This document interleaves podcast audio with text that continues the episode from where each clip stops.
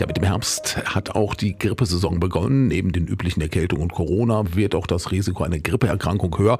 Und mit einer Schutzimpfung, da kann man sich gegen Grippe schützen. In der Bevölkerung ist sie aber umstritten. Nur ein Teil lässt sich impfen. Mehr dazu von Rolf Fiersch, unserem Gesundheitsexperten von der AOK Hameln. In Untersuchungen von ambulanten Daten aller gesetzlichen Krankenkassen kann man sehen, knapp 85 Prozent der deutschen Bevölkerung werden dort abgebildet und wir sehen, dass sehr unterschiedlich die Impfquote ist. Bei älteren Menschen ist die Impfquote der Influenza-Impfungen wirklich über lange Zeit auch rückläufig und stagnierend.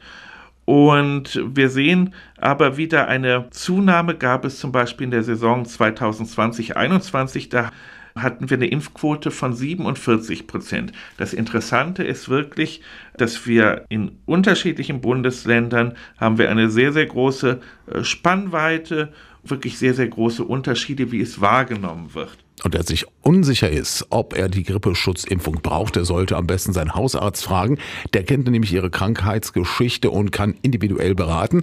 Die Ständige Impfkommission empfiehlt die Schutzimpfung unter anderem für Ältere und Menschen mit Vorerkrankungen. Wir sehen aber, wenn wir uns die wirklich die Empfehlungen des Robert Koch Institutes ansehen, dass es Empfehlungen gibt für die Grippeschutzimpfungen, dass besonders Erwachsene mit impfrelevanten Grunderkrankungen, Schwangere, medizinisches Personal geht die Empfehlung dorthin, dass man hier bitte nach den Informationen des Robert Koch Institutes auch eine Grippeschutzimpfung in Betracht zieht. Hier würde ich aber auch in dem Fall wirklich das Gespräch suchen mit Ihrem Hausarzt, der kennt Ihre Risiken, der kann einschätzen, ist es für Sie notwendig oder nicht.